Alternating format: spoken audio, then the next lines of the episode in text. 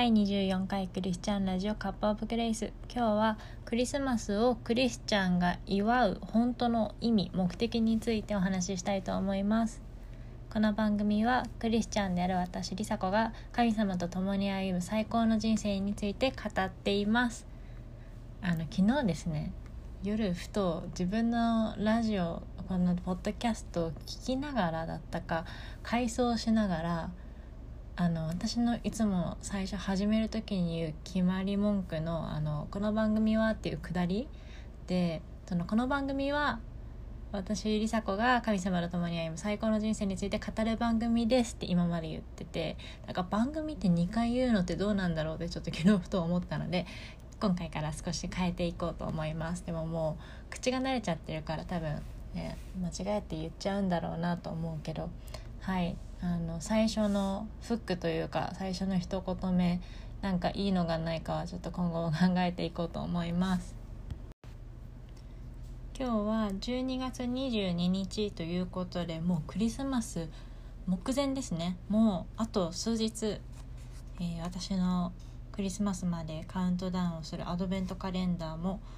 えー、残り4つ3つになってしまいました。残りの紅茶の話です、えー、今日の紅茶はアップルシナモンティーです。ホリデームードを盛り上げる甘くスパイシーなアップルとシナモンの香りって箱に書いてあります。そうこのえーと、今年私が準備したアドベントカレンダーはウェッジウッドっていうイギリスの紅茶ブランドのものであの食器が有名なんですけどカップのソーサーが有名なんですけどすごい美味しくて毎日ね本当にあの紅茶ラバーの私としてはもう至福のひとときをはい毎晩いただいております。でこれはあの別に今まで隠してたわけでもないしなんか実はみたいな話でもないんですけど私あのご多分に漏れずクリスマスが大好きなんですね。で あのなんで好きなのかなって今考えてみたんだけどなんだろうお祭り騒ぎが好きなのかな？こうカラフルな感じとかあったかい感じとかこう家族友達人によっては恋人と過ごす大切な時間でこう愛が溢れてるじゃないですか。だからそれがすごいそういうなんだろうテーマコンセプトが好きであのこのクリスマスシーズンも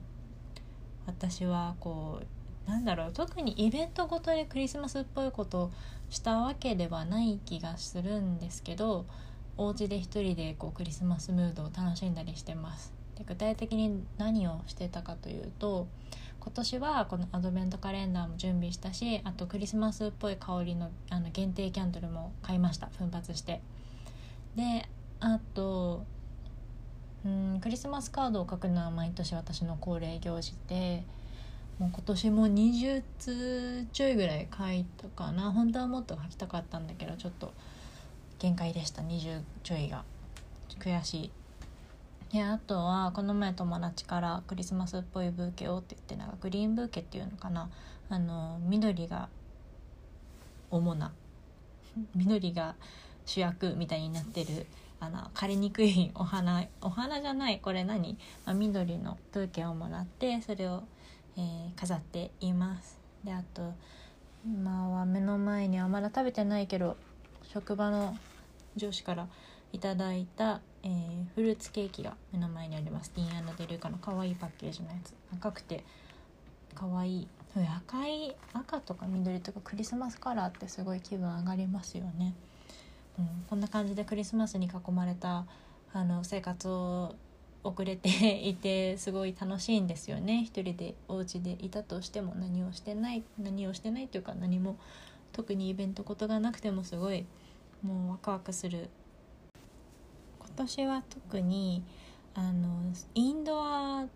な感じで過ごしたんですよ12月を。っていうのも体調を崩しててあと仕事の残業が今月多かったのでなるべく休むようにしようって思って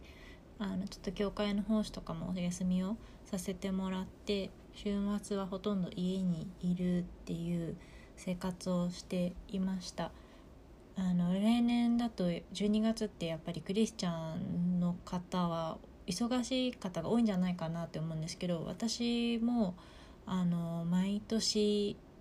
その週末に友達と会う時間なんてほとんどないってくらい忙しくて例えば教会の奉仕だったりクリスマス礼拝の準備だったりあとはまあ家のこともね師走あの大掃除とかやらなくてはいけないのでなかなかあのプライベートの時間を取る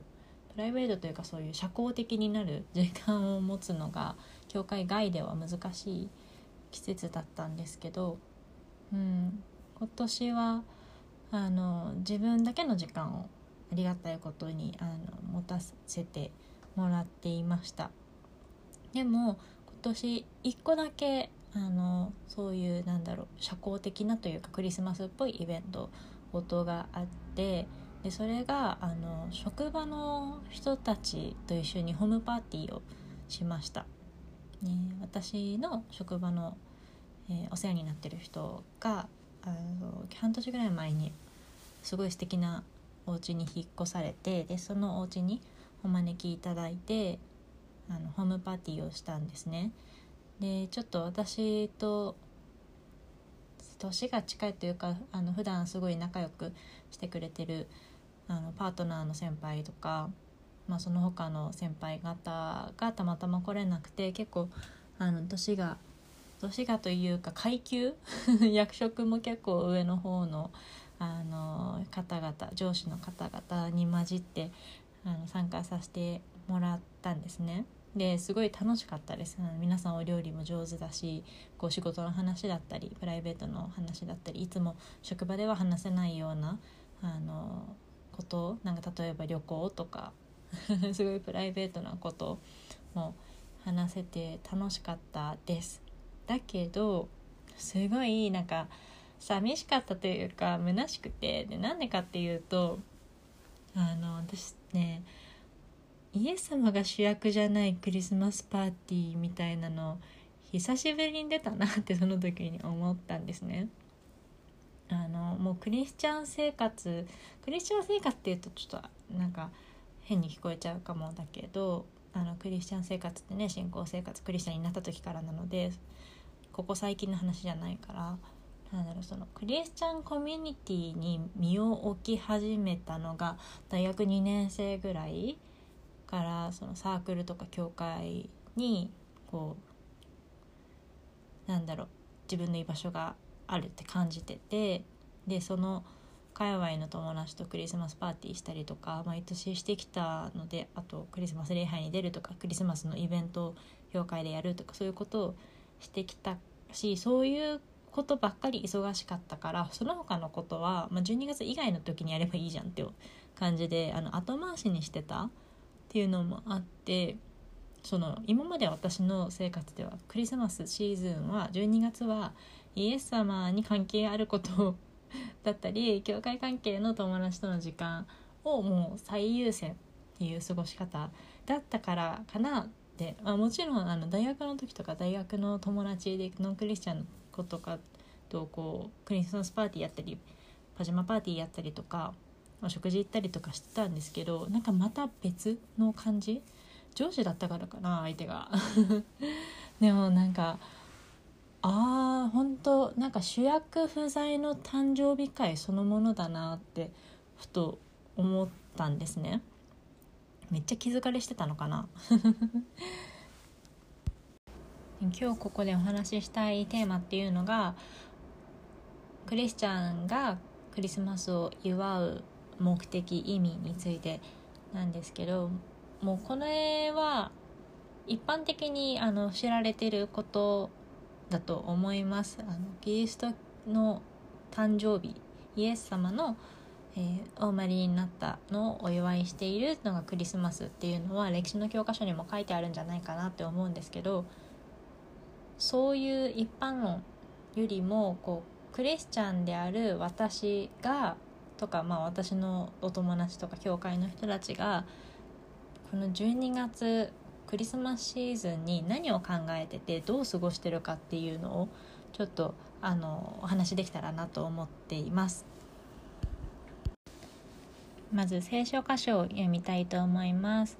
ルカの福音書2章の1節から。どこまで読もうかな。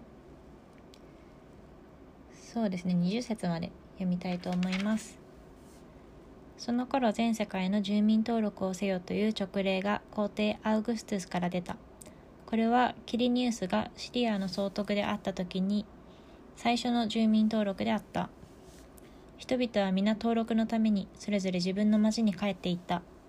ヨセフもダビデの家に属しその血筋であったのでガリラヤの町ナザレからユダヤのベツレヘムとというダビデの町へと登っていった。身重になっていた許嫁の妻マリアと共に登録するためであった。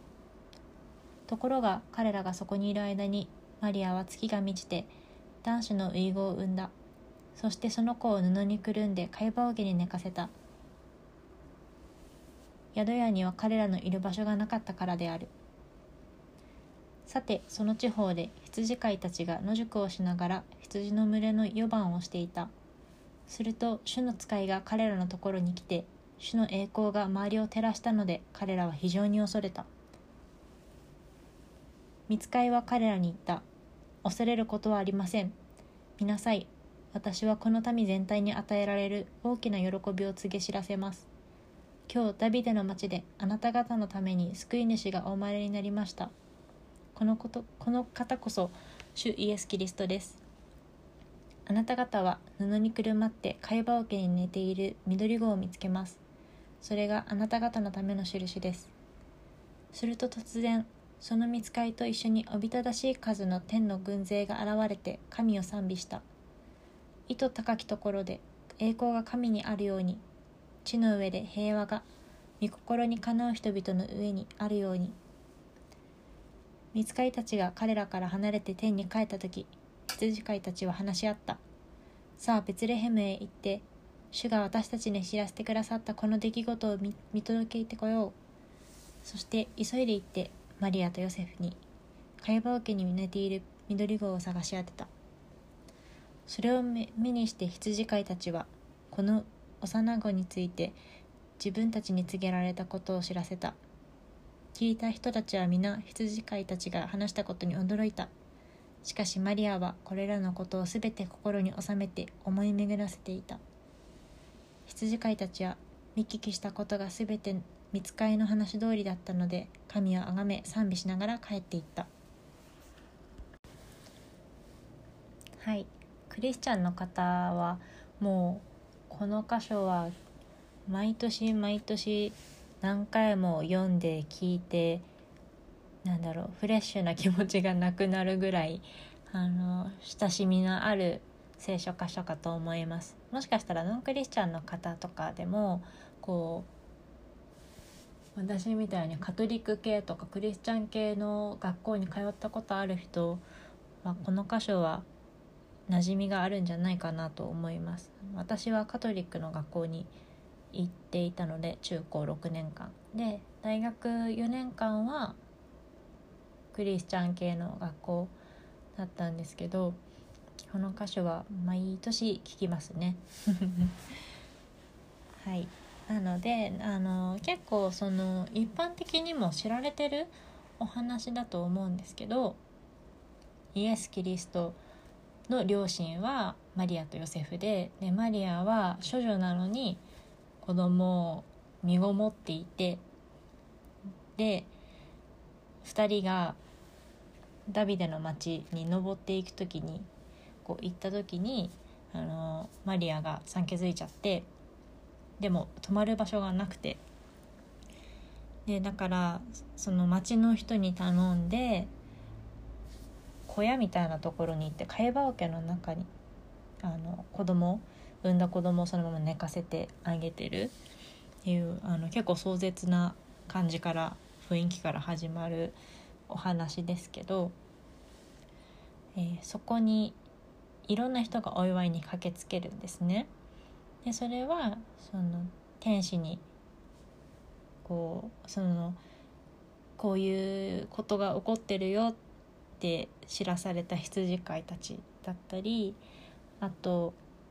えーと、博士たちもいるんですよね。聖戦術師日本語合ってるかな？あの星占いをする博士たちもいて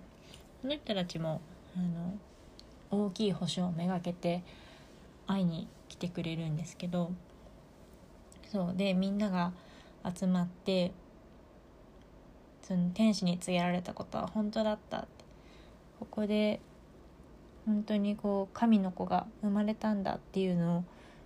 あの目撃してお祝いしてまた神を賛美しています。でちょっと今しれっと神の子って言いましたけどそうイエス・キリストって誰かというと神の子だとクリスチャンである私たちは信じています。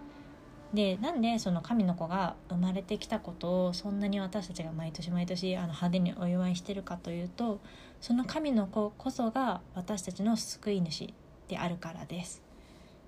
で救い主って私たちを何から救ってくれるのかというと私たちを罪から救ってくれます。でこういうことを言うとね私たちって本当に罪人なんですかってあの言う人いると思うし私も中学校の時あの学校のシスターに向かってちょっと言ってしまったことはあります。であの罪人っていうと犯罪とかその法律系のことを考えてしまう人もいると思うんですけどもうもっとなんだろう人間の性質的な部分にある罪の話で、えーと、ちょっとこれはクリスマスの話からもっと遡ってしまいますけどももともと神様は人間をこう神様の形にかたどって作られてエデンの園っていう最初に神様が作られた世界の中では人と神様は一緒に暮らしていました。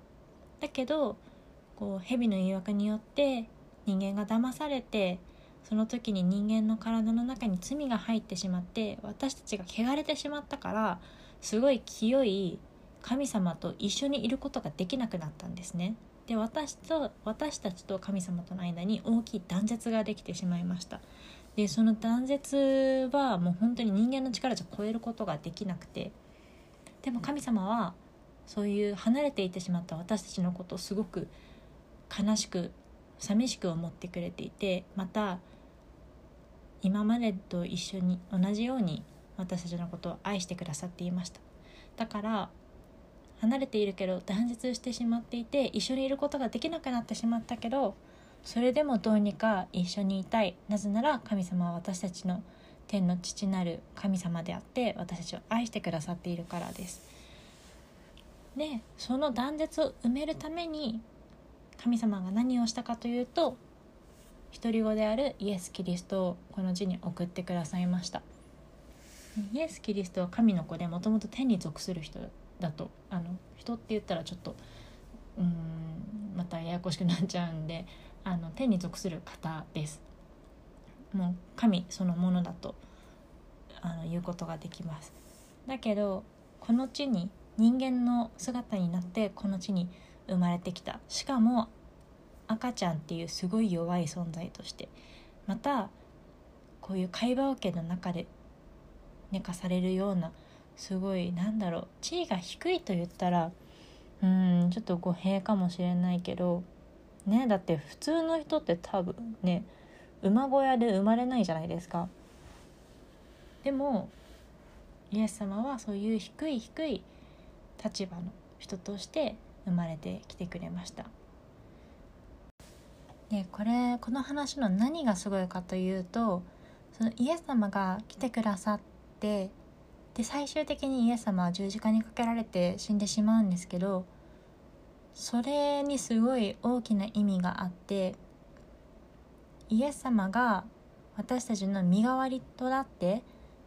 捧げられたおかげで私たちはその神様との間にあった断絶が埋められるんですね。で聖書にもあのいろんなところに書いてあるんですけど私たちがイエス・キリストを信じる時に私たちは永遠の命を与えられます。またこの罪から清められます。そうすることで私たちはまた神様と一緒に過ごすことができるようになります。今までは汚れていてすごく清い神様と一緒にいることができなかったけれどもイエス様を信じることによって私たちも罪が清められて今までの犯してきた罪だったり私たちの汚れが全て清められて本当に清いもう何よりも尊い神様と一緒にいることができるそういう存在に生まれ変わることができます。だからイエス様がいないと私たちは汚れているし本当に意味がない存在価値がないそういう虚しい存在人間がそういう虚しい存在になってしまったのに神様がもともと神様が作ったこの世界また人間のあるべき姿を修復したいと思って独り子であるイエス様をこの地に送ってくれました。だからまあそれを毎年思い出して感謝するっていうのがクリスマスの、え私たちの過ごし方です。あのこんなねざっとしたお話だったりなんだろうクリスマスだからといってこのストーリー話しただけではこのイエス様のなんだろうイエス様がこう祝われるに値される人であるっていうことがあまり分かりにくいかなとも思うんですけどでも本当に人類にとって一番最強のクリスマスプレゼントクリスマスって言ったらおかしくなっちゃう、えーと、最強のプレゼントがイエス・キリストだったんですね。だからなんかそうそれをもっとたくさんの人に知ってほしいっていう風になんかもうほんと純粋にそのホームパーティーあの主役不在の誕生日会の時にすごい思ったんですクリスマスはやっぱりその神様のイエス様の愛を感じながらイエス様が生まれてきてくださったこと私たちの罪を清めてくださることまた永遠の命を与えてくださってまた神様と人間が一緒に住めるように自分の身を投げ捨てるためだけにこの地に来てくださったことその救い主が生まれたことを祝うっていうのがクリスマスの本当の、えー、意味目的また祝う理由だと私は思います。今日はあの冒頭でも話した通り12月22日なのでクリスマスまであともう少しになってしまいますけども、えー、皆さん2525土曜日ですね。どういう風に過ごされる予定でしょうか、